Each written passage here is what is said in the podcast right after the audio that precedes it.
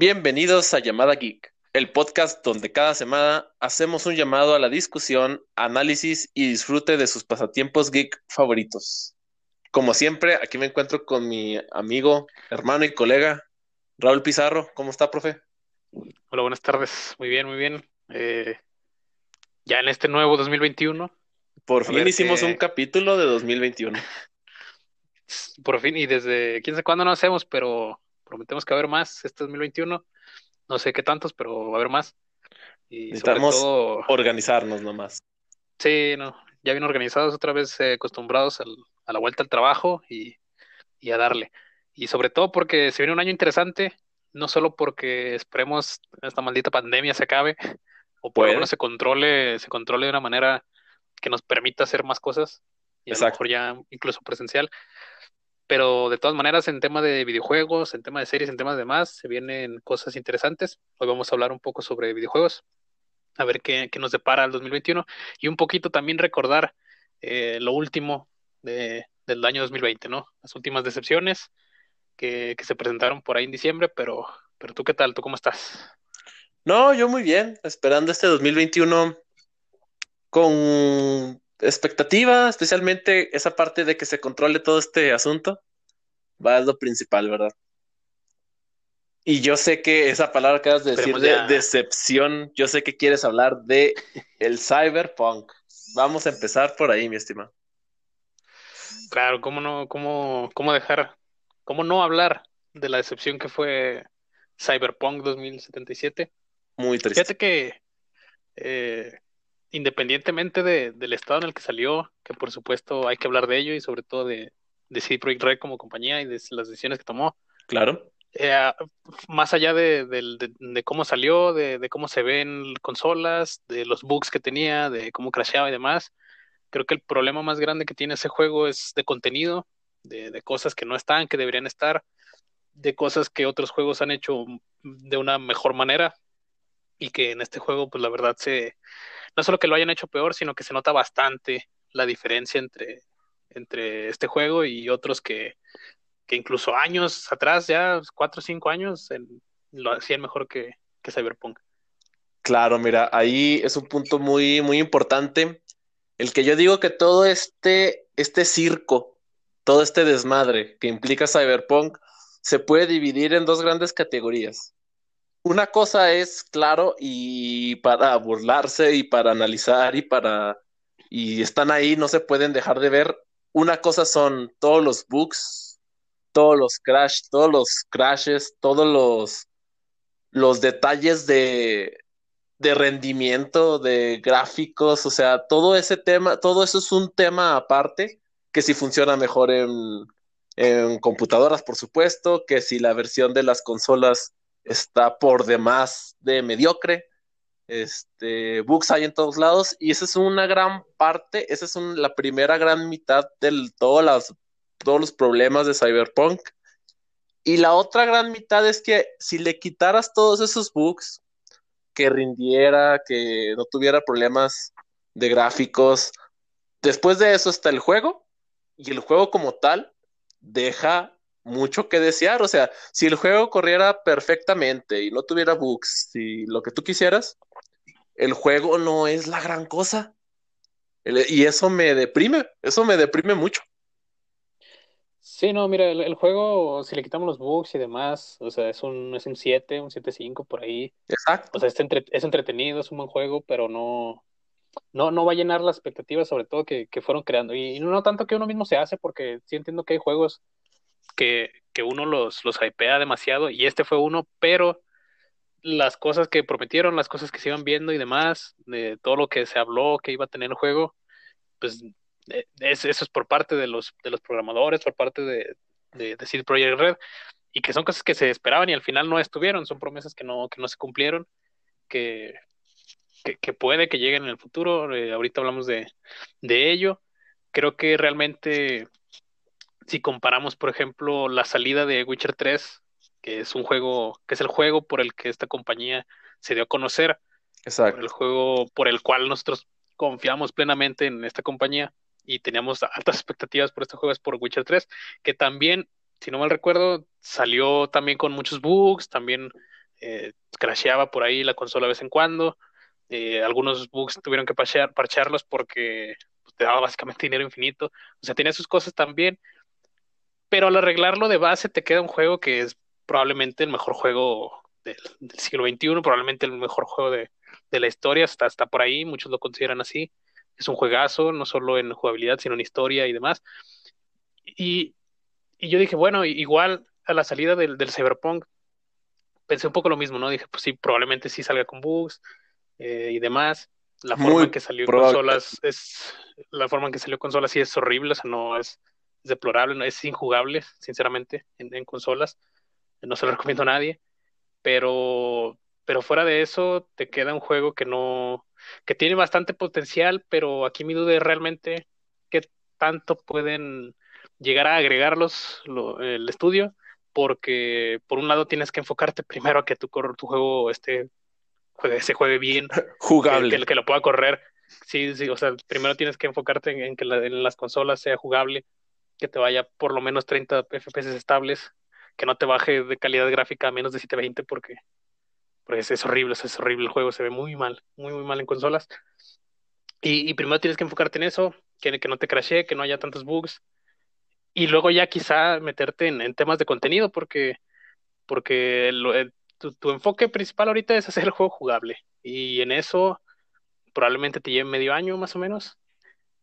Y siento que es algo que les va a quitar tiempo para, pues para incluir todo lo que se prometió y lo que no está, eh, mejorar cosas del, de, la, de la inteligencia artificial, que, que que es horrible. O sea, la inteligencia artificial en enemigos, en, en transeúntes, en gente por ahí, en policías, es, es horrible y se nota bastante y sí te saca mucho del juego. Entonces creo que sí, evidentemente, el primer paso tienen que enfocarse en que el juego sea jugable en consolas y que rinda mejor en PC, pero creo que les va a llevar eh, bastante tiempo. Creo que ya, ya están en ello, evidentemente, con los parches que han salido y tal, pero todavía les falta bastante. Y de ahí a que empiecen a meter contenido que yo considero básico, que es poder customizar tu personaje, o sea, en un, en un juego Cyberpunk cuyo núcleo es el, pues la, la, la, forma en que puedes mejorar tu cuerpo, ¿no? En cambiarte un brazo robótico y demás, y, y todos los aumentos que vas teniendo, se me hace incluso tonto que, que no te puedes cambiar ni el cabello una vez estando en el juego, ¿no? Entonces son cosas muy sencillas, cosas que, que le dan vida a tu mundo, ¿no? Poner barberías por ahí, poner estudios de tatuajes, yo qué sé, eh, este tipo de, lugares que, no están y, que hacen que realmente la ciudad se sienta muy vacía porque, o sea, tienes tiendas de armas que realmente la variedad es, muy poca de, entre las tiendas, de ropa también, no, no, toda la ropa la encuentras en venta, eh, no hay muchas variantes en general, eh, o, son mínimas, entonces sí le falta bastante en cuanto a, darle vida a, ese, a esa ciudad, que, es muy hermosa, sí, pero pues mira, en Play 4 y en, Xbox no. Pero, pero creo que pero sí, sí hay cosas que tienen que arreglar y que tienen que meter. Pero no sé, la verdad no creo que sea un juego que vaya a estar completo hasta 2022. Es que eso justamente, mi estimado, a este juego se siente que le falta mínimo un año. Mínimo un año de, de meterle arreglos grandes mínimo un año completo le faltó a este juego, porque la verdad es muy, e, es tan deplorable el estado en el que salió, que sucede, que sucedieron dos cosas que no pasan en esta industria, fíjate. La primera es que sacaron el juego de, de la tienda digital de PlayStation. ¿Cuándo has visto que un juego lo saquen por, por mediocre, por injugable? Eso no pasa. Eso no pasa. Salga como salga, no pasa. El único evento que hay parecido fue el famoso demo del PT. Que, que todo el mundo lo, sacaron por. Se cayó el. Sí, se lo sacaron por cuestiones legales. Exacto. Y es eso cuando ha pasado en un juego AAA y lo y el otro gran evento, por así decirlo, son los mentados videos de disculpa de los desarrolladores que la verdad, esta, esta transparencia, entre comillas, caía bien cuando haces un juego bien. Porque yo recuerdo que cuando estaba el Witcher 3 en su apogeo, cada vez que CD Projekt Red decía algo en Twitter o donde fuera, en la prensa, era para, para aplaudir, era para decir qué buena compañía, en serio, estos sí saben cómo debe ser, estos son diferentes. Y qué triste que sean estos mismos, sean estos mismos los que deja tú que la gente hypee un juego, que es muy normal. Que ellos mismos hayan, hypeado el juego contándote tantas, este, todo esto va a pasar en la historia, diferentes rutas, vas a poder comprar esto, vas a poder hacer esto, y la verdad, ellos solitos se, se metieron la soga al cuello porque vean los trailers, vean los trailers, todos los trailers posibles antes del lanzamiento y prometen cada cosa que no es demasiado imposible, fíjate. La, por ejemplo, la parte de la customatización que tú mencionas, si de plano no hay suficiente ropa y cabellos y tatuajes y, y modificaciones a tu personaje, esto ya, esto ya lo había hecho un GTA, o sea, GTA es la barra de medición con la que se van a medir todo este tipo de juegos y está hasta por debajo de un San Andreas. Sí, sí. No, ropa sí, sí hay bastante. Lo que no hay es en las tiendas como que una como que una separación clara. Yo me acuerdo de un juego de Nintendo 10 de, de World's End With You, es un RPG muy bueno, se lo recomiendo, es de mis juegos favoritos en donde cada tienda está especializada en una marca y, tienes que ir a X tienda para comprar X, X ropa, ¿no? Eh, acá, en principio, también hay una... La moda también ese es un punto clave en el mundo de cyberpunk y hay unas una serie de, digamos, corrientes de, ropa y de, pensar, de pensamiento, bien claras, ¿no? Que es la de corporativa, de nómada, street kid, hay varias variantes y demás, pero en todas las tiendas te venden lo mismo. Y en todas las tiendas de armas te venden más o menos lo mismo, o sea, variedad un poquito, pero se, siente bastante aleatorio realmente. O sea, una tienda, o sea, vas con el cholo de la esquina que está vendiendo ropa así en la, en la calle y te puedes encontrar ropa que te venden en una tienda cualquiera. Entonces, no, no se me hace como, como bien pensado ahí en ese sentido. Son cosas que, o sea, lo, lo que no te puedes cambiar el cabello ya en juego o lo que sea. Eh, hasta, hasta, hasta en Witcher puedes ir a cambiarte el cabello. Exacto. Puedes rasurarte en Witcher, un juego que, que, no es necesario porque el personaje es el que es y ya está. O sea, que en ese juego haya, eh, te puedas cambiar este tipo de cosas. Y en un RPG en donde tú eres el protagonista y tú estás haciendo el, tu personaje y demás, no, no, tengas esa variedad, es realmente imperdonable, sinceramente. y, deja otra cosa. Deja tú, este, tanta vista en primera persona para que no puedas ver tu mono. Para que no, y sabes que para que no importe o sea, lo ves en espejos y demás, pero mira, yo y, y deja tú, eh, los espejos tienes que picarle al X para, para que se abra el espejo y puedas verte. ¿Sabes ah. por qué? Y estoy casi seguro del por qué no se puede jugar en tercera persona. Eh, hace poquito, tú, sabes que en el mundo de PC inmediatamente empiezan los mods y empiezan demás. Claro. Hay un mod precisamente para jugar el juego en tercera persona. y a lo mejor dejo el link por ahí o algo para que vean el video. Es, es horrible. O sea, yo estoy seguro de que no se puede jugar en tercera persona porque o sea, en primera persona cuando tú apuntas y demás se ve, se ve bien porque nada más estás viendo tus manos y el arma, pero el, el modelo, el, el, el, personaje, el modelo en 3D de tu personaje al, al, apuntar, al agacharse, al saltar y demás, se mueve de formas muy, muy, muy extrañas. O sea, el modelado de, de, de tu personaje al hacer distintas acciones no está diseñado para verse.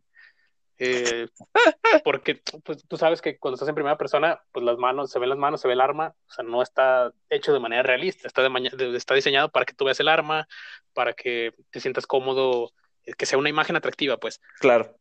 Pero esto, evidentemente, pues, nadie agarra el arma así frente a su cara, ¿no? O sea, no, no, no, no funciona así el mundo de, del disparo. Pero una vez ves cómo se mueve el modelo en 3D, en tercera persona, cuando apuntas, cuando saltas, cuando demás, entiendes por qué no se puede jugar en tercera persona. O sea, están. no, no diseñaron las animaciones y los modelos de tu personaje para ser vistos en tercera persona. Es horrible. Ahorita te paso el video para que lo cheques. Y, y estoy seguro que por eso no, no se puede jugar en tercera persona. No es algo que me moleste tanto, pero más que la customización, porque en tu, pues cuando te pones pausa y te estás cambiando tu equipo y demás, pues ahí te estás viendo en las, en las escenas, más o menos te ves ahí también. eh, cuando te preguntan y demás, tiene un modo fotografía muy bueno, pero, pero el hecho de que vas a estar así siempre en, tu juego y que sobre todo del paso de cuando estás haciendo tu, personaje en el menú principal, o sea, al principio del juego, a como se ve en el juego sí varía un poco y, y de pronto quieres cambiar cosas y, ya no puedes. Entonces, sí es algo que, que, son cosas básicas, o sea, son cosas que, que cualquier juego de mundo abierto y demás te da la posibilidad, como ya lo mencionas, eh, GTA V que salió ya hace, ya tiene sus años y que se lleva de lejos, ¿no? Este juego en muchas cosas, en manejo, en cómo se siente la ciudad, en la posibilidad de arreglarte a ti, de arreglar tus carros, de comprar distintas casas, o sea, en el Cyberpunk nada más tienes una y si consigues pareja, pues la de tu pareja, pero las cosas de tu casa están en tu casa y las de, o sea, no hay, no hay conexión entre tus hogares, eh, la, el manejo pues no está mal, pero hay unos carros que se sienten como jabón, o sea, aceleras un poco y estás resbalando por todos lados. O sea, sí hay cosas que, que, que, que están ahí, que, que, dices, hay, hay, un buen loop jugable aquí, o sea, se siente bien el cómo encaras los, los combates, el cómo encaras las misiones, porque, o sea, se siente realmente un, una, como que una, buena estación donde tú puedes decidir si matarlos a todos así a balazos o combinarle un poquito, le puedes meter que hackeo por aquí, le puedes que, que, que las cámaras y que demás, o sea, sí, sí hay una, una buena variedad en, gameplay, pero, pero no, algo, algo falta, algo falta en tema de, de todo lo que está alrededor, ¿sabes? O sea, el, el gameplay está bien, es un buen juego, pero por ejemplo, podría decir lo mismo de The Last of Us 1 o 2, el que quieras, el gameplay es el mismo. Está bien el gameplay, pero no es la gran cosa pero por ejemplo en, en The Last of Us, pues tienes aparte del gameplay, tienes una historia maravillosa, tienes unos personajes maravillosos, tienes un mundo increíble que le suma, que le suma a tu juego. Y en el caso de Cyberpunk, a pesar de que la jugabilidad no esté nada mal, tienes detalles que te echan mucho para atrás. O sea, la ciudad se siente vacía, se siente muerta, se siente artificial bastante. No la ciudad en sí, sino cómo se comportan los personajes, eh, cómo reaccionan ante ti los enemigos. Hay muchas cosas que te echan bastante para atrás y, son cosas que tienen que arreglar sí o sí. Fíjate, tiene mucho, me recuerda mucho ese tema de los modelos de Cyberpunk. Ah, un paréntesis. Sí he visto un video en el que tiene razón totalmente de que los modelos no son para verse, porque literalmente en un video que vi está, está nadando tu personaje y la sombra del modelo como está nadando parece una tortuga, o sea. Sí, no se ve natural. No se ve nada natural, los brazos están todos torcidos, o sea, la verdad, quita, eh, yo no me sorprendería que conscientemente hubieran quitado la tercera persona porque para nada está listo, para nada, se ve mal, se ve raro. Sí, no, y, y no sé qué juego, qué, qué juego de shooter. Mira, ¿sabes, ¿sabes a qué juego se parecen? Se parece mucho, me recuerda eh. mucho a un Fallout 4. Los modelos están muy este, rectos, muy, vamos a decir, este, duros, nada flexibles. Pero en el Fallout 4, este, puedes cambiar las vistas en cualquier momento del juego. La misma este, pistola se ve, este, el modo de disparar se ve igual a un cyberpunk. Tienen unas reacciones los AI parecido al del Fallout 4, que no es nada súper inteligente, pero podremos decir que está a ese nivel de modelos, de inteligencia, y el Fallout 4 se siente mucho más vivo. Sí, más está, yo lo tendría un poquito similar, eh, porque tampoco es que sea súper avanzado el Fallout, pero no, por eso. Pero sí, sí, un poco sí, tiene razón. Eh, también me, me, daba esa sensación jugando que, que tenía bastante Fallout 4 no soy tan fan de Fallout 4, me gustó, pero hasta ahí. Y lo que sí siento que, que alza bastante Cyberpunk es lo que ya había mencionado de la jugabilidad. O sea, me gusta que el, el, el aspecto RPG de, de, la jugabilidad, ¿no? De, de, de, que las armas van escalando de, nivel, de que tu armadura va escalando de nivel, de que armas legendarias que vas encontrando al principio no quedan inútiles porque las puedes ir mejorando. Entonces, si te gusta un arma desde el, desde el primer juego de las legendarias, eh, la puedes escalar eh, en, cuanto a nivel y demás para que la puedas usar durante todo el juego. Eso, no, eso se me hace muy bien porque hay una gran variedad de armas muy interesantes. Eh, igual no gran variedad, pero eh, cada una tiene sus cosas. En cuanto a las armas legendarias, es interesante ir recolectando. Me gusta que las puedas ver en tu departamento y, al, guardarlas en tu, en tu caja, se vean, o sea, las tengas ahí a vista, pues se puedan ver a plena, vista.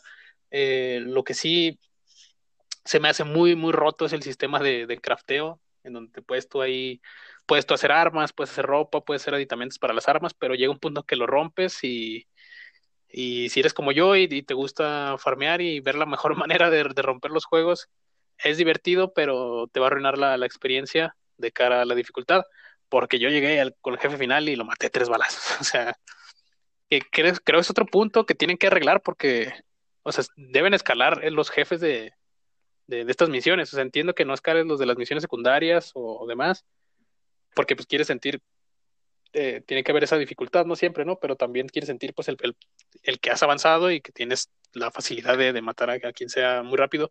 Pero siento que en la historia te plantean a un antagonista que aparte te lo plantean mal, pero te lo plantean y está ahí, sabes que va a llegar y lo ponen como súper avanzado y no sé qué, y que tiene no sé cuánto porcentaje de, de, que, de que está, de que su cuerpo ya es robótico y demás, y como que llegues y lo más tres balazos, pues no, no es plan, ¿no?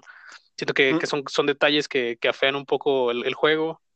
Eh, en cuanto a la historia, creo que lo que más me molesta es que tienes tres orígenes y ninguno realmente importa. O sea, importa para diálogos que vas, que puedes ni siquiera decir en, en el juego pero realmente no importa, o sea, no importa de dónde salgas, importa la primera hora de juego, las primeras, primeras dos, tres horas de juego, pero todo lo demás es exactamente lo mismo, entonces es un fallo muy grande porque anunciaron, de hecho, ¿no te acuerdas tú un, un, un trailer o, bueno, no un trailer, era un, mostraban un poco lo que llevaban y había no solo orígenes, sino había de personalidad y demás, o sea, creo que eran como nueve opciones en donde, o sea, eran tres categorías y en cada una había tres opciones y tú podías elegir una de cada una, entonces tu partida en principio iba a ser muy distinta a, la de otra persona que escogiera otra variante. Entonces, se supone que, iba a haber mucha variante y al final siento que para, para entregarlo el juego rápido y que saliera cuando, pues el año pasado, siento que cortaron todo eso, siento que cortaron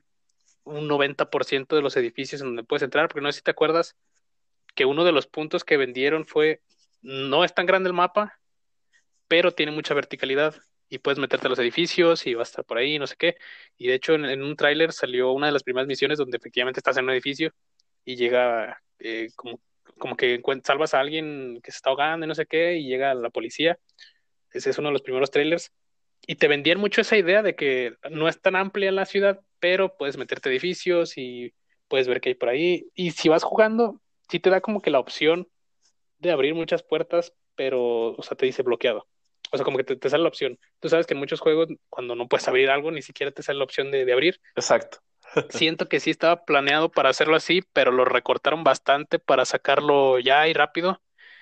Y, y la verdad, pues es, lamentable porque pues, no, no creo que puedan salvarlos, a diferencia del Witcher, como te comento, aunque salió con bugs y demás, el juego ya estaba ahí, el juego ya era bueno, el juego ya tenía todo lo que tenía que aportar. Y en este caso sale un juego muy vacío, sale un juego eh, mal, aparte, o sea, mal optimizado, que se llevó mucha crítica porque todo el mundo lo esperaba. Entonces, o, hacen un, ¿cómo se llama este juego que también salió horrible? no Man's Sky. O hacen un No Man's Sky en un año, o sea, de, darle un giro completo de, de aquí a diciembre, o, o la verdad es que va a ser un juego que vamos a recordar con, con muy, ya de por sí lo vamos a recordar eh, mal, o sea, lo vamos a recordar como, el chiste, como el meme, como el, el, por qué no hay que precomprar nada y como el por qué no, no, hay que hypear nada, pero creo que se pueden redimir, pero la verdad, ya tengo mis dudas, la verdad, no, no creo que, que lleguen a, a, dar todo lo que prometieron, pero mira, ojalá me caiga en la boca y de aquí a diciembre o cuando sea que podamos comprar una Play 5, eh, bueno, por ejemplo, tú que te lo puedes disfrutar ahí ya con todo lo que con todo lo que prometieron, ¿no? Sí, mira, ahí hay dos puntos que mencionas muy buenos, muy importantes, porque son, hay dos, más bien hay dos puntos que a mí me dan mucha, pero mucha tristeza. Porque el primero es este, el hype era justificado, porque no era un Ubisoft y no era un EA el que te prometía todo esto. Eran los tipos que hicieron Witcher 3. Juegazo que todo mundo disfrutó, que te vendían unos DLCs baratísimos y llenos de historia, que defendían y aborrecían, que defendían al consumidor y aborrecían las prácticas, las malas prácticas de la industria de los videojuegos. O sea, cuando es, cuando esa compañía te promete algo, pues aquí sí, ¿cómo, cómo, cómo no hacerles caso? Es decir, ahorita más que nada, ahora sí, estoy totalmente de acuerdo con que no importa de quién venga, no hay que precomprar ni a reservar nada. Aquí esto sí fue la última gran, decepción. Sí, y sobre todo porque, fíjate, yo creo que el, peor error que, que, hicieron y el por cual te, digo yo, o sea, ya no tengo confianza en, o sea, confío en que lo van a arreglar porque sé que lo van a arreglar, porque tienen al menos ese, principio, pero yo en donde sí dije, no, no, o sea, se murió Cyber, este, CD Projekt Red para mí, fue con el hecho de que, de cómo manejaron el tema de, de las consolas porque tengo entendido que a muchos reviewers y demás les dieron copias, pero solo daban copias de computadora, o sea, no dejaron jamás que se viera el juego en consolas, o sea, en ningún momento. Ya desde ahí olía mal. Y esto, sí, y esto bien, pues, pero nadie lo sabía, o sea, nadie lo supo hasta, hasta que, ya ves el video de, de John Yea donde le dijeron qué cosas tenía que mostrar y que de hecho ni siquiera le dejaron usar su propio gameplay para, Exacto. para un... Entonces, ya de ahí te hueles cosas. Eh, el hecho de que hayan retrasado lo más posible la salida de su juego en, en, consolas, bueno, que se viera su juego en consolas para que la gente lo comprara de cara a Navidad, o sea, ese tipo de práctica, porque ya sales ahorita y ya lo quitas de la tienda y demás, y ya saliste, disculpas, pero ya que, o sea, ya, ya las, las ventas ya fueron. posibles en, en Navidad ya, ya las hiciste. Entonces realmente es una disculpa que no, que no, que no, no me dice nada, que no, no vale, sinceramente, para mí se disculpa ya a este punto de, de, o sea, lo haces inmediatamente, lo haces al día, a los dos días, lo quitas y regresas y sale, ok, o sea, te perdono porque, bueno, te pudiste haber, o sea, evitaste que mucha gente lo comprara, pero, pero, o sea, que no enseñaras nada, que dijeras uno o dos meses antes que el juego iba bastante bien. ¿Cómo, dijeron? Sí, era... iba sorpresivamente bien en consolas. O sea, no, no puedes decir eso un mes antes, o sea, ni siquiera antes de los parches que llegaron después, que hacen que medianamente sea jugable por gente a la que no le importa tanto que su juego se vea como un juego de Play 2, pero no, no, o sea, no, es, es injugable, creo que con los parches sí es injugable, la verdad no, no, no lo he checado en Play. Yo afortunadamente luego lo compré en compu y ahí lo jugué, pero, pero no, o sea, es una, es una respuesta y una disculpa que realmente no, no, no, no, no llega bien, no, no, no se la acepto sinceramente ya a esta altura del, del juego. Lo que sí es que se pusieron vivos con los parches, inmediatamente cayeron dos, tres parches en la, la semana de lanzamiento, que medio arreglaban cosas, así seguía injugable. A día de hoy no lo sé. no, no creo que teníamos a, a bajarlo ahorita, a jugarlo y demás, pero habrá que ver luego videos y como, para ver cómo van las cosas. Yo en tema de computadora sí te puedo decir que que nunca me creció el juego, o sea, nunca me cerró. Sí, en algún momento tuve que reiniciar una vez por, porque se, se bugueó algo y ya no, ya no pude acceder a ese algo, pero fue una cosa puntual. Y errores graves que, tuviera el juego, me acuerdo una vez que quería entrar por una ventana y por alguna razón como que me disparó el juego así a 200 metros de, de donde estaba. Y pues nada más fue eso, ¿no? Fue así como que curioso. Entonces sí, creo que el, mentir hacia, hacia las consolas de, la situación de cómo está el juego, creo que es lo, peor, no, no se le puede perdonar sinceramente a, a CD Projekt Red. Lo, lo, más inteligente habría sido no sacarlo, o sea, sacarlo en PC si quieres, pero en las consolas no, no debe haber salido, la verdad. Oh, sí, estoy totalmente de acuerdo. Mira, ahorita van en la... Vamos, descargué la 1.1 y sigo sin, sin checarlo completamente, pero sé que, pues, como bien dices, arregla medianamente temas de rendimiento igual no, yo sé que no va a ser la gran cosa. Y, y tomando un poquito ese comentario que dices, es que todas estas prácticas horribles que hicieron para generar dinero, literalmente son las de cualquier otra compañía, las de un las de un EA, que sale el juego, sí, sale el juego feo y para agarramos la mayor cantidad de dinero posible y luego lo dejamos morir. Que no creo que vaya a pasar aquí porque CD Projekt Red tiene toda su reputación y sus acciones en la bolsa hasta abajo. O sea, van a, van a intentar salvar este juego durante años, años que le van a meter. Y lo más triste que en el último punto que tengo, lo más triste de este juego para mí es historias, yo sé que van a estar o medio decentes o buenas en su mayoría. Pero yo lo que más esperaba para este juego era la el tema de una partida no va a ser igual a otra, lo que yo compare con un amigo mío va a ser totalmente diferente, van a pasar cosas bien random, personajes este, diferentes, eh, el modo de vida que voy a tener en mi juego a lo mejor va a ser muy diferente a la de un amigo, porque es lo que prometieron, que iba a ser, iba a estar lleno de posibilidades y eso era lo que más me emocionaba, ver cuestiones extrañas de un mundo futurista, súper tecnológico. Este, adentrarme en ese mundo es lo que más me gusta, porque incluso yo soy un consumidor de los malos en el que te puedo soportar, te puedo pasar muchos bugs, te puedo pasar muchos crasheos incluso, este, que te rompan la inmersión del juego, o sea, me los puedo tragar todos.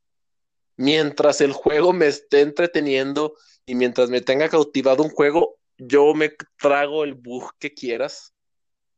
Y ahorita hasta me da miedo decir que no, o sea, no me he metido a Cyberpunk porque no hay algo que se me antoje. Siento que me estoy forzando a meterme a Cyberpunk, hasta ahorita no me he metido a detalle. Y eso es lo que más, ese es el otro punto que más me da tristeza. Sí, no, mira, eh, sí tiene algo, evidentemente, de, es de, de, decidir por Red, o sea, en su mundo, sí las misiones secundarias son interesantes, sí de pronto hay historias muy curiosas, eh, por ahí de pronto mandé algunos memes, de, hacen memes de, de The Office en una cuesta, hacen memes así en general de, del Internet, ¿no? Es, interesante, o sea, su mundo de pronto sí tiene así detalles muy interesantes, hay misiones secundarias eh, buenas también que, que si que te gusta estar viendo, que de pronto sí te, te venden muy bien al personaje, te hacen querer a, a Keanu Reeves, a Keanu Reeves, que ya de base es Keanu Reeves, entonces más o menos lo vas a querer, pero, pero sí, sí le falta, o sea, está muy bien y te hacen bien esas historias como se sentían en, The Witcher, a lo mejor no tanto porque fue la primera vez que nos enfrentamos con algo así, pero, pero te gusta la historia, pero luego recuerdas dónde estás y recuerdas que, que, los, los, NPC, los NPC son, son, son no, no, sé, no se sienten reales, o sea, no sienten nada, no, no te dicen nada. El mundo está bien hecho, pero no se siente vivo por cómo actúan las personas que están en él.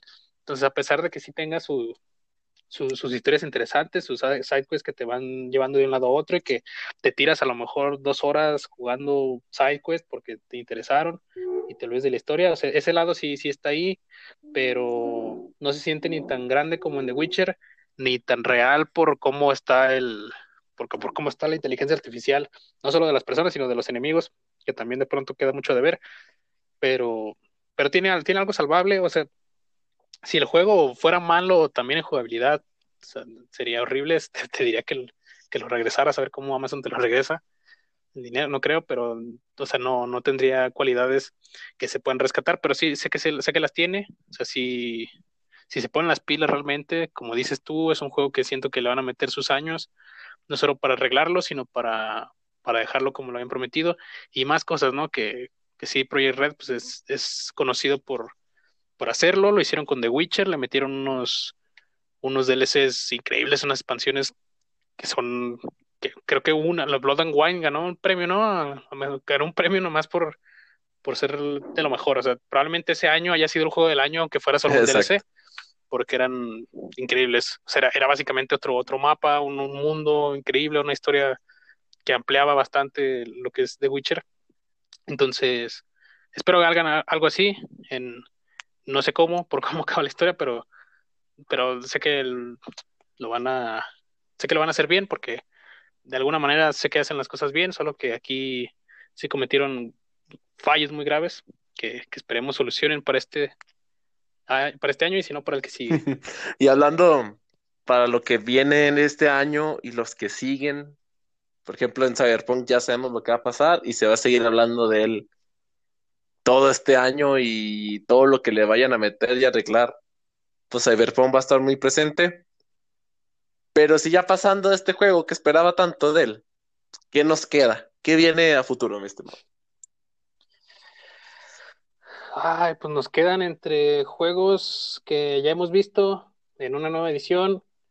Nos quedan, de hecho sí, o sea, casi todos, o sea, juegos nuevos que produzcan hype, eh, pocos, pero se vienen cosas interesantes este año, o sea, de, ya de franquicias que creemos. Vamos a ver. Eh, en enero no, no hubo, en enero no hubo mucho. Si acaso el juego de Scott Pilgrim que, que salió, no te acuerdas, era un beat em up ahí de, Xbox 360, lo, lo, volvieron a sacar en edición ya más de zona, pero hasta ahí no. En, en, febrero, en febrero sale el Persona 5 Strikers, que no, no es un juego de fútbol, mm. pareciera, pero no, es, creo que es más historia de Persona 5. Como un DLC. Si a la gente no le gustan los R no, si es un juego en sí mismo y de hecho la jugabilidad es distinta, eso iba que a la gente que no le gusten los, los juegos por turnos, eh, a mí no me gustan, pero el Persona 5 me, encanta, me encantó. Y este juego es de, de, acción, es RPG de acción en tercera persona, entonces igual y le llama más a la gente, ¿no? Va a salir para, incluso para Switch, que ya es ganancia, eh, porque mucha gente pues, que no tenga el Play, o sea, es un exclusivo de PlayStation, que, que, mucha gente se pierde precisamente por eso. Pero bueno, va a salir ese juego para, para febrero, en febrero pocas cosas hay, realmente. Ok pero luego en abril, en abril, mi estimado, y ese juego sí me puede platicar usted más, el Pokémon Snap va a salir. Ah, claro. Un juego que veníamos pidiendo ya desde, desde la Wii U, desde que salió la Wii U y vimos el mando, dijimos, esta es una camarota. Dame un Pokémon Snap en Wii U. Claro. No lo dieron porque las ventas, las ventas no dieron, pero para Switch se viene en abril. Uh, fíjate, de, del Pokémon Snap. No sé si has visto un meme que resume perfectamente lo que va a ser la experiencia de este nuevo Pokémon. Del crítico eh, de Ratatouille, que prueba su, comida y le recuerda a, a, la comida que disfrutaba cuando era niño. Lo mismo con el Pokémon Snap de 64, una viñeta, y este nuevo Pokémon Snap. Fíjate que con lo poquito que he visto del tráiler, te prometo que no va a ser nada innovador. Y más porque es Pokémon. No va a ser nada innovador en cuanto a esto.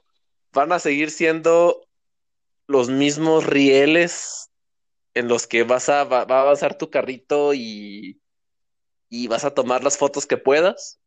Te apuesto, estoy casi seguro que no va a haber ni un solo mapa en el que se aventuraran a hacerlo mundo abierto. Y aquí lo único bonito y que va a repetir totalmente la historia es que va a ser más monos, más Pokémon y, eh, y en, un motor gráfico mejor. Fíjate, yo tengo incluso menos esperanzas que tú. Sinceramente, yo creo que si en el Pokémon original, Pokémon Snap original, eran ocho mapas, van a ser ocho mapas el último mapa va a ser uh, probablemente una calca del mapa ese de Mew todo feo, pero a lo mejor con otro Pokémon o a lo mejor incluso con el mismo. Eh, va a haber como que la forma de desbloquear los mapas va a ser muy similar, no nada más tomando fotografías, sino interactuando por ahí con cosas. A mí no me molesta del todo que siga siendo en raíles, pero me gustaría que fueran más largos, poquito más complejos, incluso que dentro del mismo, de un mismo mapa pudieras tomar distintas rutas. No creo que lo No creo, pero no es Sería lo mínimo, sería lo mínimo que, que esperaría. Y, y no sé, ojalá sí, sí se la sacarían, incluso dando un solo mapa que fuera así mundo abierto. No estaría nada, nada mal. Sobre todo porque en el tráiler ya ves que se agacha a recoger no sé qué y le sale un Meganium por detrás, bonito. Puede ser, no lo sé, no, eh, no, no quiero hacerme esperanzas. Realmente tampoco es que le, le vaya a pedir mucho este juego. es un juego que, que desde el, o sea, desde el 1, desde el original, realmente no, no ofrecía tanto. Lo que ofreciera como que una experiencia, la misma experiencia, un spin-off. Pues estoy viendo a ver qué, cosa, qué, qué cosas nuevas descubrías, ¿no? De, de, pronto, ay, si le tiro aquí una manzana, ¿qué ocurre? Y si tiro esto, ¿qué? Entonces creo que va a ser bastante similar en ese sentido. Pero mira, realmente, pues si el juego original nos gustó, eh, tenerlo, tener una nueva revisión, que también es importante, que no es exactamente un, remake con buenas gráficas, porque eso ya sí me habría echado bastante más para atrás, porque habría sido bonito y demás, pero al menos aquí nos queda la esperanza, la esperanza, perdón, de que nos, nos puedan dar un poquito más. No creo que lo hagan por cómo, por cómo es Game Freak. Eh. Bueno, no sé ni quién hace el juego. ¿Quién hace el juego? No estoy seguro, fíjate. Déjame checarlo porque. Sí, esto es otra compañía que no es a Game Freak. Igual, no, pero es. Es de Pokémon Company, tal cual. Bandai Namco, bueno, es Bandai Namco. No lo sé. Puede ser. Si, si de pronto se toman ahí sus licencias y demás, y se aventuran un poquito, puede que nos den más. Si fuera enteramente Game Freak y Pokémon Company, no sé, no, no esperaría nada. Ah, pero, pues bueno, es otra compañía. de Game Freak nos harían el mismo juego súper corto y, y, Sí, no habría sido un remake completamente. Exactamente. O sea, digo, tengo las esperanzas muy, muy, muy bajas eh, a propósito, porque sinceramente ese es un tipo de juego que, que disfruto, o sea, de, de chill, de, meterle ahí una horita en un mapa y un mapa dos y dejarlo y jugarlo después. O sea, es un juego que, que, que puedes volver a rejugar. por ejemplo, el Pokémon Snap es un juego que puedes rejugarte una tarde y lo acabas esa misma tarde y, y volver dos, tres años más adelante y pasarlo igual de bien, ¿no? Entonces, hubo un comentario que me hizo eh, uno de nuestros, de nuestros panas, Cuauhtémoc, que estábamos hablando la otra vez, y me dijo, si me le meten la posibilidad de que los Pokémon sean shinies, va a ser una cosa, ahí, le metes otra variedad, o sea, te imagínate que, o sea, que todos los Pokémon hay una posibilidad del 2% o menos de que sean shinies. O sea, la, cantidad de horas que le va a meter la gente para sacar todo su álbum uh, va a ser interesante. Sí, fíjate, esa parte es, otro tipo. No me gusta, no me gusta esa idea porque la parte que hemos generado alrededor de los Chinese es muy tóxica, entonces literalmente se abrió un montón de locos buscando todos los Chinese en fotografía con una posibilidad súper mínima, asquerosísima, en el que le dedicarías, inflarías las horas artificialmente. Entonces, si hubiera Chinese, qué bien, qué bueno, pero no me importaría mucho. Y la verdad, yo espero comerme prácticamente el mismo juego, pero más largo y más bonito. Entonces, este, eso es lo que yo espero del juego. Sí, yo un poco también. No sé si de la parte, bueno, más largo, te digo, estoy casi seguro por cómo se maneja Nintendo, que no sé quién, te digo, Bandai Namco, Bandai Namco, tengo esperanzas en que cambien un poquito las cosas en cómo se hacen en Nintendo. Y Ojalá pero es que te entregan lo mismo. O sea, por ejemplo, tú ves el Mario Kart 8 cuando salió. Bueno, la estructura en sí del Mario Kart, o sea, siempre es lo mismo, la misma cantidad de copas con la misma cantidad de pistas y luego pues DLCs y demás, ¿no? Pero eso no cuentan. O sea, ¿desde cuándo tenemos cuatro copas con cuatro pistas cada una? Como que son, son los modelos que, que de origen están ahí, que a lo mejor están ahí porque en su momento pues era una imposibilidad meter más pistas, meter más X, meter más tal, pero a día de hoy que, que siguen respetando cosas que dices, ¿por qué seguimos haciendo esto?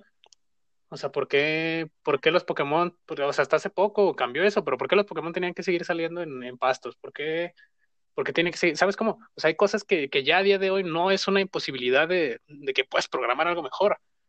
Es sencillamente cosas que, como siempre ha sido así, así lo seguimos haciendo. Y es como, no, atrévete a hacer algo mejor y que poco a poco pues lo han ido haciendo. Eh, creo que Breath of the Wild fue un y Mario Odyssey fueron como que el rayo de esperanza de, mira, Nintendo está escuchando, Nintendo está haciendo las cosas distintas, se está aventurando a hacer más, pero Pokémon creo que sigue bastante atrás.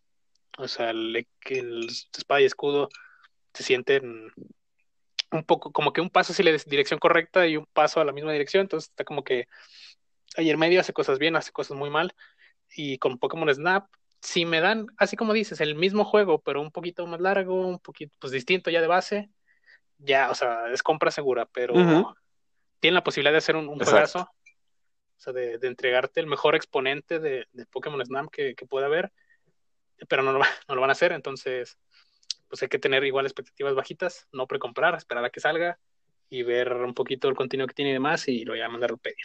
Exacto. Fíjate, este, pensando en eso que estás diciendo, el mejor Pokémon Snap o Pokémon en general que podría entregar una compañía sería un mundo abierto, complicado de moverse, súper variado, en el que tengas que buscar al Pokémon en la naturaleza y capturarlo o tomarle la foto. Pero pues esa es la esencia. Sí, O sea, que tengas que, que tengas que esconderte y pues poner como que trampas, ¿no? Para vocebos y demás, ¿no? Sería muy interesante. Jamás va a ocurrir, o sea, es un juego que, no, que no va a ocurrir. Te digo, si en este nos dan un solo mapa de mundo abierto, ilimitadísimo, o sea, de que nomás es caminar y agacharte, esconderte y, y ya, ¿no? Y tus herramientas con uno que den eh, ganancia. Lo van a romper porque así es, pero esperemos que por lo menos nos den eso. Sigo sin creerlo, la verdad, sigo creyendo que va a ser exactamente la misma fórmula del original, con alguna que otra cosa distinta. pero bueno, tampoco es como que, esperemos más. Mientras ¿no? esperemos más, menos la decepción, y la verdad, disfruté mucho el Snap, esta revisión nueva mientras puede ser la misma y mis expectativas están medias, bajas, lo suficiente para disfrutarlo y no esperar cosas que nunca nos han dado. Sí, no, yo sí estaba con el Pokémon Let's Go, o sea, realmente entré con las expectativas bajísimas el Let's Go Eevee y mira, me, divertí bastante, es un juego que, que volveré a rejugar por cómo, por la sencillez, por la, facilidad que tiene para jugar y, y ya está, ¿no? Entonces esperemos más que, que no nos decepcionemos. Muy bien. ¿Qué más? ¿Qué más? ¿Qué sigue en este año? Y luego en marzo, en marzo, uh, el juego para internet, uno de los juegos más esperados del próximo año, el Resident Evil Village. Válgame, fíjate que, fíjate que yo no, no lo tenía en el radar hasta que últimamente vi las, las imágenes los trailers y demo. Y la verdad, se me antojó tanto desde el puro tema visual. Es, está hermoso y opresivo, da miedo. Si de por sí el 7 se me antojaba mucho porque el tema de, de locos, tipo masacre de Texas, este, así todo bien sureño, bien, o sea, todo ese ambiente que tiene el Resident 7 me gustaba mucho porque da, en serio, da miedo y da asco y, y el ambiente está muy bien hecho. Que en este Resident 8 haya castillos y vampiros y todo de, de hielo y, y que se vea hasta más fantasioso, más medieval. La verdad, le atinaron, la estética está muy buena muy buena, se me antoja desde la pura estética, está muy buena.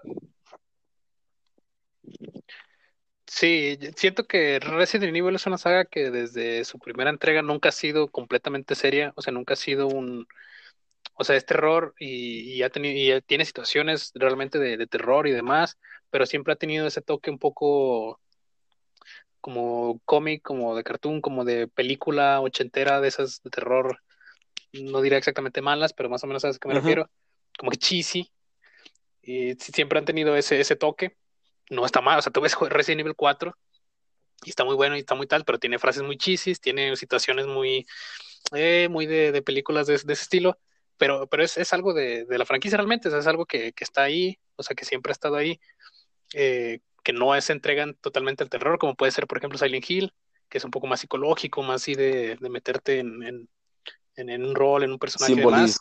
Aquí siento que, de nuevo, sí, se, se, se, ve hermosísimo el juego, claro que sí. Eh, se siente se siente bastante bien y se siente Resident Evil, o sea, a, pesar de que den un giro así bastante más fantasía, o sea, más hombres lobo, más vampiros, más tal, se siente, se siente aún Resident Evil y es muy interesante, sobre todo las decisiones artísticas que tomaron y se ve, se ve bueno, o sea, realmente yo no soy de jugar los Resident Evil, no, no, no me gustan, no que no me gusten, realmente me, me aburren a medio camino y no los acabo, pero este se ve también como un juego que realmente podría comprarme, podría jugarlo y podría dejarlo a medio camino porque me aburran, pero no le da la oportunidad a un Resident Evil desde el 4, entonces probablemente si, si se lo dé a este, es interesante. Sí. Y las imágenes, uff. Ah, ahí, ahí tienes, descubriste tus un nuevo fetiche. En los buenos juegos, creo que sí, porque se ve que va a ser un juegazo. Eh, entonces, pues a esperar, a esperar a marzo, ¿no? A ver qué, qué nos tiene que traer este Resident Evil, que ya es el, 8, o sea, ya, ya o sea, te, digo, y, lo que, y lo que viene también son revisiones de, juegos anteriores. Espero que sí, igual que sí, no te suena tanto, porque no creo que a nadie le suene el Back for Blood, pero es el sucesor espiritual del Left 4 Dead, que son juegos también de, de muchas, de mucha escuela, de legendarios, los Left 4 Dead. Y como eh, Valve no sabe contar hasta 3, pues jamás va a salir Left 4 Dead 3, ni Portal 3, ni Half-Life 3, ni nada que tenga en 3 jamás va a volver a salir. Entonces, los que hicieron el Left 4 Dead eh, sacaron esta nueva revisión. Se ve interesante, multijugador de matar zombies, se ve, se ve bueno, ¿no? Para pasarlo ahí con los panas y demás. Entonces hay algo que también hay que estar pendientes. Muy bien. Y para octubre, muy bueno, el juego, el juego más esperado del año, cuando vimos la E3, eh, este, este año. Probablemente todos brincamos, todos dijimos, por fin un juego que, que me va a dar lo que, lo que busco. Eh, se llama Stray, que es un juego básicamente en donde eres un gato con una mochilita y vas por ahí en un mundo cyberpunk. No, no, no se sabe nada, no sabemos qué es el gato, quién es el gato, si es un gato de verdad, pero es un juego que va a salir para, para Play Juegazo. Y. Juegas Stray. Eh, y como no, Sí, sí, sí. Goti seguro. O sea, un gato, eres un gato, ¿qué más? ¿Qué más? ¿Qué más? Vas a romper el internet. Y el Horizon, el Horizon Zero Dawn, muy bueno, que va a salir la segunda parte, posiblemente para el 2021, esperemos no lo retrasen, o esperemos sí, si, si, va a salir como Cyberpunk, esperemos sí lo retrasen. Pero, ¿qué te pareció primero el primer juego de Horizon? Y, y si tienes hype por esta segunda entrega. Fíjate que ahí tengo un un tema muy raro de que como que el, el hype de ciertos juegos como que no es el correcto o no es, el, o no es lo suficientemente grande o se muere muy rápido. Porque, por ejemplo, yo sé que hubo mucho hype por un, un, un Charter 4. Y yo sé y se supone que es uno de los mejores juegos de Play 4. Y lo compré y lo tengo haciendo polvo. Y no sé por qué no puedo entrarle a dedicarme al Uncharted 4 sabiendo que es un juegazo y que mi compra está segura y no me arrepiento de haberlo comprado. Me pasó parecido con el Horizon. Hasta que estuvo, hubo mucho hype innovador, por interesante, este, por buenos personajes y buena jugabilidad. Y no lo compré hasta que estuvo en una buena oferta, porque como que hay que seguirlos trayendo el hype de que es un buen juego. Créeme, es un buen juego. Créeme, métete, es un buen juego. Y cuando por fin, por fin decidí meterme, la verdad sí, tenían razón, es un muy buen juego. Tiene una historia muy interesante, una jugabilidad tipo Assassin's Creed mm, decente. Pero a la décima potencia, güey. O sea, tiene esa probabilidad, tienes, yo, fíjate que me, siento un poco igual. Yo vi el tráiler y dije, dinosaurio robot, por favor, dámelo todo en la cara, ya. Pero nada más, o sea, no, no, no tenía, o sea, nada más por los dinosaurios robots. Me hacía un concepto súper interesante. Los diseños me gustaron mucho. Y cuando lo jugué, me encontré con una buena historia, con un buena, buena jugabilidad, una jugabilidad que a mí, a mí me gusta muchísimo. O sea, yo sí era de, de poner bien trampas y usar distintos tipos de flash, como que te da mucho porque además los, enemigos te, lo exigen, o sea, te exigen los dinosaurios grandes, te exigen que uses distintos tipos de flechas, que uses Sí, mira, es, es, Monster, es, pues todo lo que, es, Monster, es Monster Hunter fácil. Porque Monster, No sé yo, porque el Monster Hunter creo es, es más sencillo, ¿eh? O sea, es más, es más complicado en el sentido de que los enemigos a veces son esponjotas de daño y te pegan mucho, pero creo que en jugabilidad es mejor Horizon. O sea, en, este, en Monster Hunter estaba la variedad de que hay distintos tipos de clases y si te juntas y entre amigos, pues sí da para más, pero de un solo jugador, el, la, las, lo que puedes hacer en el Horizon es, es, es, bastante bueno, es increíble, me gustó muchísimo. Y sobre todo es un juego que tienes que jugar de principio a fin, porque yo lo dejé medio medias e intenté volver. Y, y, era malísimo, no sabía ya lo que estaba haciendo, no sabía, no recordaba ni cómo poner trama, ni cómo poner demás. Entonces es un juego que sí hay que jugar así de una, pero es un muy buen juego, pero fíjate que igual me pasa, o sea, no, no tengo hype por esta segunda parte. O sea, no, no, sé que va a salir y va a salir un buen juego y nos va a sorprender probablemente a todos, pero porque no siento que tenga ese hype. O sea, sí gusto mucho, pero no es como, como un Pokémon que hemos estado hablando, o el Resident Evil, ¿no? Que hace mucho ruido, que, que se espera y demás. Siento que probablemente es porque pues, es una franquicia que solo tiene un juego. Eh, a ver qué tal esta segunda entrega. Pero igual también, o sea, con, con los Uncharted tampoco siento esa, como que esa relación de, de así, de esperadísimo el juego. Siento que sí entra más o menos en esa categoría. No sé si por nuevos, no sé si porque somos viejos tú y yo y lo que recordamos pues son las cosas, nuestras franquicias de antes, pero, pero no sé, este, te digo, no hay mucho hype, pero sí hay mucha esperanza de que salga un buen juego de ahí. Sí, sí, exactamente, te digo, es un hype raro, porque no sé cómo definir el hecho de que de que no hemos, no nos emocione tanto, porque estoy igual que tú que va a salir y va a estar excelente, va a estar muy padre y eso es casi seguro, pero pues, que salga cuando quiera, no lo compraré de salida. Este te digo, es raro. Y también tienes toda la razón en cuanto a.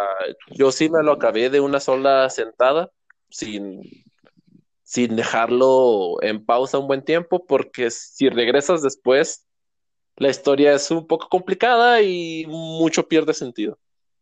Pero, pero. Sí, también siento que ahí, que es de los pocos errores que la, historia es demasiado larga, o sea, para lo que es en realidad. Y es un juego que de, esa generación muchos pecaron de, meterle relleno innecesario a sus historias. Assassin's Creed lo sigue siendo, pero, pero bueno, el Cyberpunk al menos aprendió un poco de eso, su historia no es tan larga, o sea, está bien son unas buenas 20, 25 horitas de pura historia. Y, no sé, o sea, como dimensionan, no, lo vamos a comprar de salida, la verdad, se lo vamos a comprar una buena oferta y en esa buena oferta, pues mira, nos va a dar eh, probablemente un buen juego, una buena historia. Y ese viene para 2021. Excelente. ¿Qué más? Pues, bueno, el Far Cry 6. ¿En qué ahora ¿Te gustan los Far Cry? Mm, hay unos conceptos que se me hacen interesantes, pero investigando poquito, yo sé que es mucho reciclado y, mucho que no vale la pena. Pero, a ver, ahora dime dónde están, en, en qué, dónde estamos situados. Están en Cuba, ¿no? En, a ver. O sea, lo que se me hace interesante de este juego es la narrativa. O sea, de, eres un dictador oh. De, Latinoamérica. Eres un dictador de Latinoamérica y bueno, más bien, bueno, tú no, pero, o sea, la, la historia es de un dictador, que es Giancarlo Esposito, mejor conocido como Gus Fring o como el malo del Mandalorian. O sea, este, en su rol de siempre, en su rol de toda la vida, pero con un hijo, y, y el tráiler está enseñándole un poco, porque pues el hijo va a ser el sucesor, ¿no? De, de este señor. Y, un poco como que le está enseñando, pues que lo que hace lo hace por el bien en general, por mantener el orden, por no sé qué. Es un tráiler muy bueno, muy cinemático, muy, muy interesante. Eh, espero pues una buena actuación de, ese señor en el juego.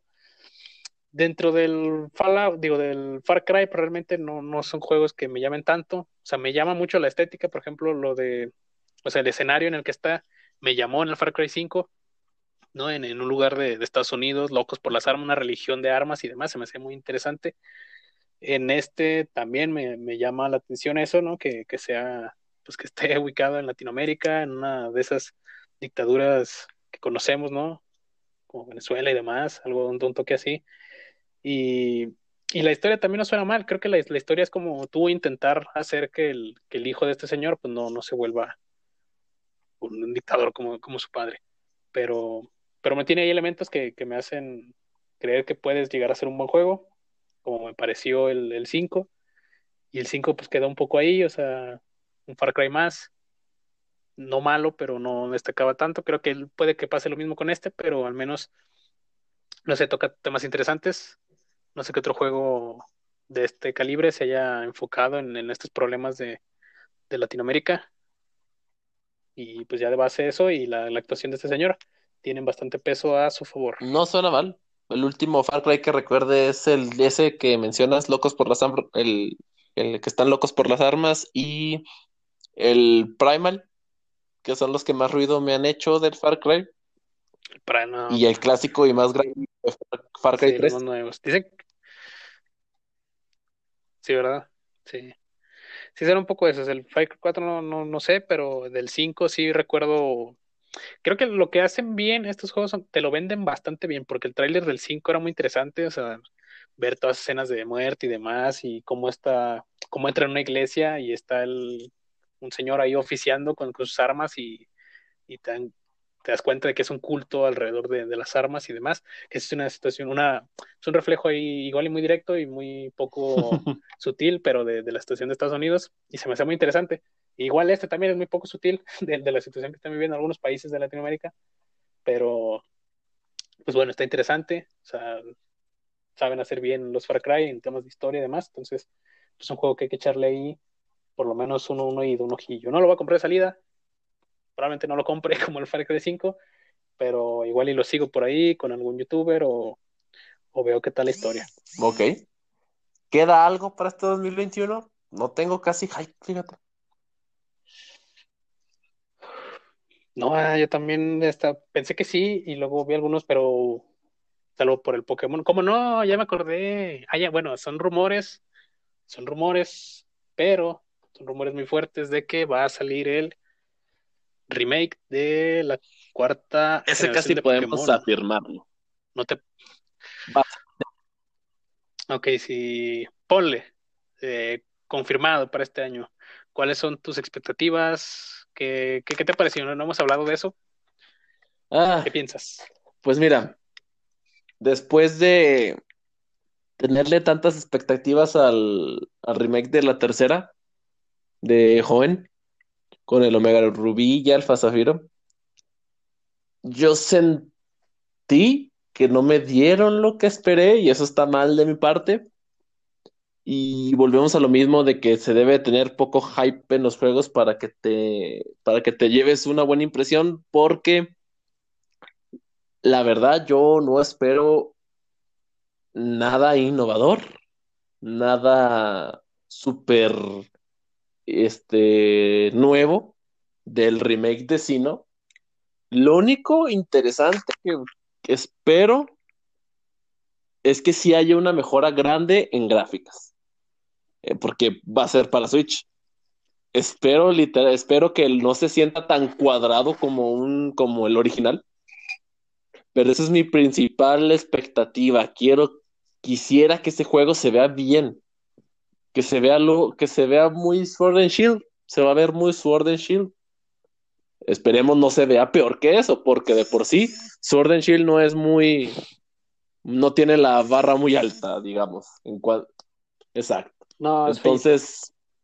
Es, o sea, se, se, ve que rushearon muchas eh, texturas y demás. Uh -huh. entonces, si no, y entonces, no yo espero. Que, yo espero de los. No, más bien de lo que esperaría, que sé que no me van a cumplir. Es. Quisiera que mejoraran el tema de los dos grandes minijuegos que nos dio ese, esa generación.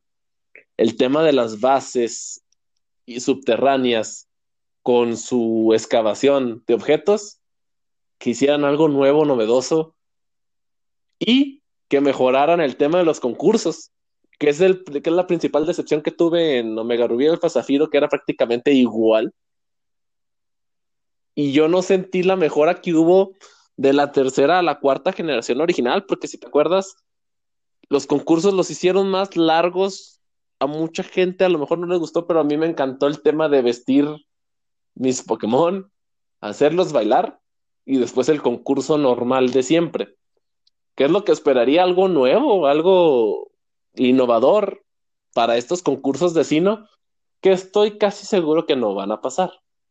Entonces, yo espero, yo estoy seguro que el juego va a ser prácticamente igual de monos, de, de dónde están situados los entrenadores, de los Pokémon que tienen, de la historia no va a cambiar prácticamente nada. La verdad, mi, mi, principal expectativa es que se vea bien, que se sienta que es un remake para esta generación. Sí tendrían que subir el, el nivel de espada y escudo porque o sea, ese juego tiene, o sea, es, es feíto en partes, o sea, hay, zonas donde se ve muy, no solo muy, muy vacío, sino con unas texturas muy feas, con de pronto hay clipping por ahí, o sea, todo te spawnea de pronto así un Pokémon o un entrenador porque se ve no, mal, alcanza la consola. Como, sí, o sea, hay cosas que, que se ven mal, cosas técnicas que, que Nintendo nunca, nunca hace, o sea, si algo tiene Nintendo es que técnicamente tus juegos salen a punto, salen bien, salen sin, sin la gran, mayor cantidad de bugs de este tipo, no, no los hay. O sea, tiene una presentación, una calidad Nintendo y que, todos los juegos salen eh, presentables en ese sentido. Y Spy Escudo no lo tenía, entonces se nota bastante cuando entras de pronto un juego así y te encuentras con todo esto, pues sí, sí te decepciona un poco. Yo la verdad siento ¿Tú qué que... esperas? Fíjate, yo, yo, yo con Let's Go y bien esperaba una, un canto, pero mejor. O sea, ya no tan cuadrado, que ya las ciudades no fueran de dos casas, y me entregaron lo mismo, y dije, bueno, es Let's Go. Si hacen lo mismo para la cuarta generación, y es exactamente el mismo juego, las mismas ciudades, exactamente igual, o sea, con, con el patrón de, cómo están puestas, se va a sentir muy cuadrado, se va a sentir muy artificial, se va a sentir muy me. Mi esperanza es que al menos en, este, en, el remake de la tercera medio intentaron ahí cambiar cosas, cambiaron toda una ciudad, la pusieron que, un, domo, no sé qué. Digo, bueno, bien o mal, pues se arriesgaron un poquito a, cambiar cosas. Aquí lo que sí me gustaría es ver, por lo menos eso sí se lo respeto a Espada y Escudo, que sus ciudades se sienten un poquito más, más naturales, más menos artificiales, o sea, si van más a juego con la geografía del lugar que estar nada más así un, cuadrote y, y, casa aquí, casa acá y demás, o sea, no se sienten tan como se entienden en las generaciones anteriores. Si me hacen el, remake con las ciudades un poquito pues más, más naturales, con una geografía un poquito más eh, mejorcito acomodada, y las gráficas de Espada y Escudo, pues ya me voy por bien servido. Si es el mismo juego, exactamente el mismo, pues probablemente nos pase lo que en la tercera. Siento también que en la tercera, con ese remake, le metimos como 600 horas a X y Y, y cuando salió este, ya no queríamos realmente jugar más, porque básicamente era lo mismo, pero en otro lado. Y, y con este, por ejemplo, tú no has jugado Espada y Escudo, no, te lo recomiendo, no lo juegues. Eh, yo lo jugué, pero no tanto. Entonces siento que igual nos va a dejar una mejor sensación que el otro remake de la tercera, pero tampoco. O sea, también hay que entrar con, con Es Pokémon, siempre hay que hacer eso, siempre. O sea, sí, no, no ya, ya nos han decepcionado bastante y cada vez más. Entonces, creo que es, la buena, es una buena forma de encararlo, de si va a salir, que salgas bienvenido porque no deja de ser pues un, juego que disfrutamos bastante en su momento, pero esperar lo mínimo y que lo que sea que entreguen, pues lo entreguen bien presentable, bien hecho y, ya, ¿no? Que, ay, no sé, es, es, es un remake que esperamos todos, pero, pero bueno, eh, hay que agarrarlo también con, con pinzas. Claro, ya esos hypes te matan y mejor no tenerlos terminamos el podcast con una con una nota media bajorra o te queda otro juego en el repertorio. No, ya para este año creo que salvo que se me pase alguno, realmente no no, no mm, creo. 2021 aburrido. Pero pues la, la noticia, la noticia No, más o menos. Más o menos. hay por ahí cosas, cosas interesantes, pero tampoco así hay super hype, ¿no? El pasado pues teníamos teníamos que, otros juegos por ahí que fueron Last of Us 2, se ve cosas que también, igual y mucho hype, pero también mucha decepción, ¿eh? En general. Igual y este año entramos con, con las expectativas ojalá, y de pronto hay ojalá. Esperemos. Muy bien, mi estimado. Aquí terminamos este podcast 2021 aburrido. Nos falta, nos falta algo. Nos falta un, juego, un jueguito, un, una, noticia que se va a llevar hasta 2022, pero el juego de oh. mundo abierto de Harry Potter. Oh, oh. Vamos a acabar con, ese, con ese con ese tema, mi estimado. La verdad se sabe muy poco del Harry pero lo que más hypea es una simple idea. Harry Potter RPG. ¿Qué es lo que esperas de ese juego? Mira, fíjate, yo espero, primero que nada, no ver a Harry Potter en ningún lado, ni, nada de su historia de, la saga, porque son películas que me gustan, de las primeras cuatro, pues ahí me gustan, me interesan y demás es una historia pues ahí decente, ¿no? O sea, ni muy muy ni tan tan.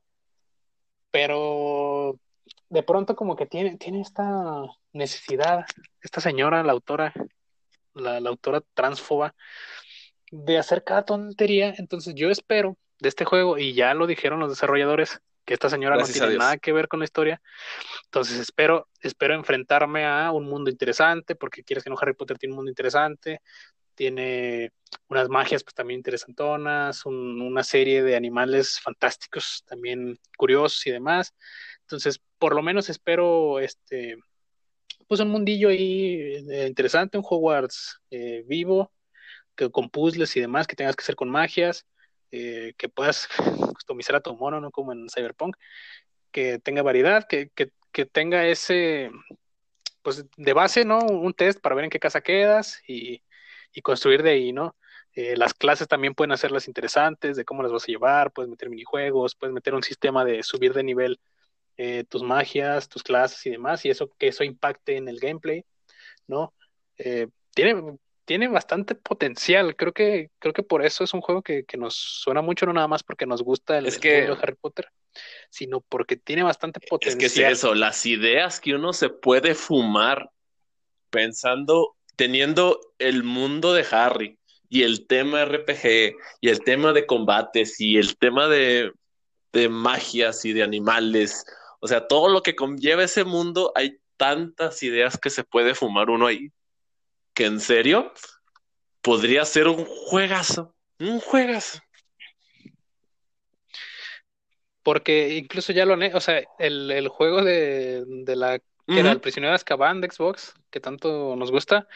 Es un mundo abierto, interesante, que tiene sus puzzles, que vas aprendiendo hechizos y te van, eso es, como un este, Metroidvania donde vas aprendiendo más cosas y puedes regresar a partes del castillo y abrir más y descubrir secretos.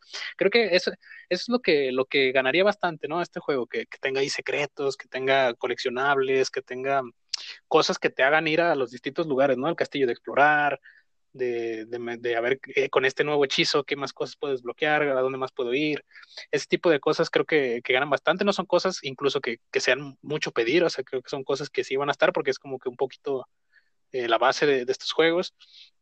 Me gustaría también este que hubiera por ahí a lo mejor un minijuego de, de Quidditch o un juego, porque no sé si recuerdas, pero en Xbox había un juego de, de Quidditch ahí medio interesante, ah, o sea, que era, era solo Quidditch de Xbox estaba, no estaba mal, entonces igual le pueden meter, o sea, tiene bastante. Es que es el mundo. O sea, las clases pueden ser minijuegos, eh, tienes ese deporte que puede ser un juego así también completamente aparte, la exploración, tienes personajes, tengo entendido que sucede 50 años antes de, de, lo ocurrió en Harry Potter, algo así, entonces creo que por ahí ya estaba este señor Dumbledore, McGonagall, por ahí puede que, que salgan, ¿no? Eh, jóvenes, su versión incluso de alumnos, no sé, sería interesante, ¿no? Ver esa, no estoy muy enterado tampoco así del lore completo de Harry Potter, pero sería interesante, ¿no? Ver esa, esa situación.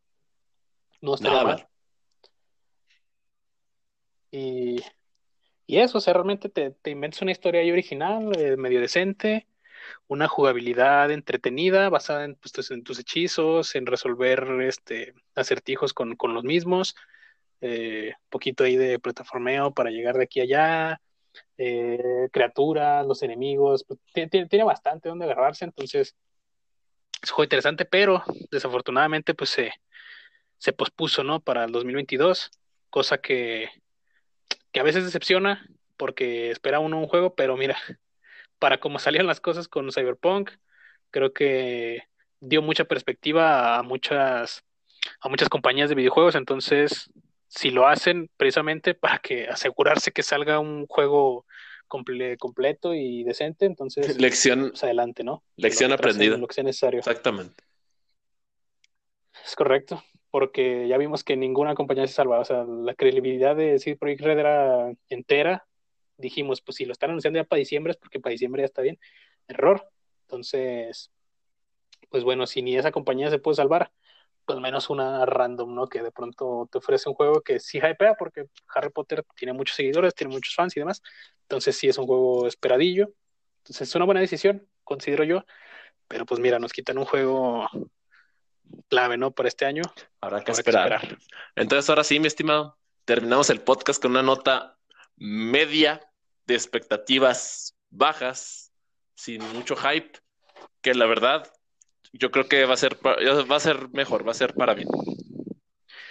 Sí, pero incluso del año en general, ¿no? O sea, venía de una pandemia. Yo, yo el año pasado tenía muchas expectativas en general. Dije, mira, me voy a ir de vacaciones, me voy a ir a, la playa, voy a disfrutar mucho, no voy, voy a hacer esto, voy a hacer tal, y de pronto nos cayó una pandemia mundial y no se puede hacer nada, ¿no? Entonces, este año no, no, no tengo esperanzas para nada. O sea, yo digo, vamos a seguir encerrados hasta que no vacunen la gran mayoría de las personas yo no creo volver a mi trabajo presencial hasta probablemente 2022, cosa que me echa para abajo. Entonces tengo muchas razones así como para estar de, meh, es un año, meh, no tengo esperanzas de nada.